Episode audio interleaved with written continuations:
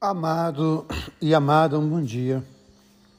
O livro de Cantares diz que o amor deve ser gravado de tal forma que fica na pele, fica no coração, fica na alma. Grava-me como selo em teu coração, como tatuagem no teu braço, porque o amor é forte.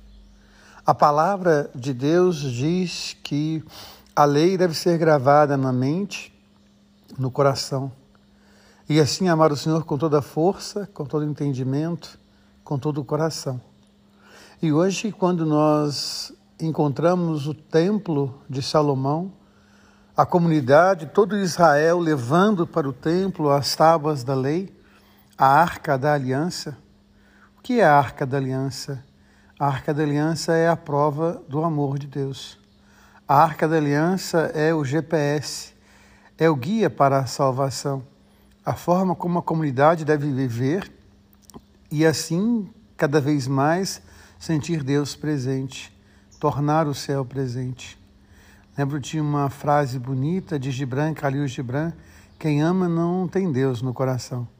Quem ama está no coração de Deus. E é isso que a comunidade de Israel vai viver: trazer a arca da aliança, cuidar dela, dar a ela um templo, um santuário, é dizer que Deus habita em nós e nós estamos habitando em Deus.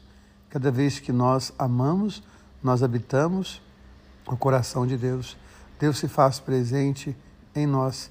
Por isso, lá nas cartas de Paulo, ele vai dizer que nós somos a seara de Deus, que nós somos o templo do Espírito Santo.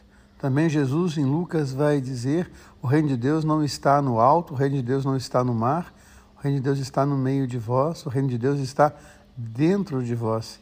Cada vez que nós abrimos o nosso coração, nós nos tornamos esse santuário, esse lugar onde habita as tábuas da lei. E dessa forma nós começamos a habitar também o coração de Deus. E é isso que acontece no Evangelho. Quando Jesus passa as pessoas querem estar perto dele, as pessoas querem tocá-lo, porque ao tocar Jesus, o céu se faz presente.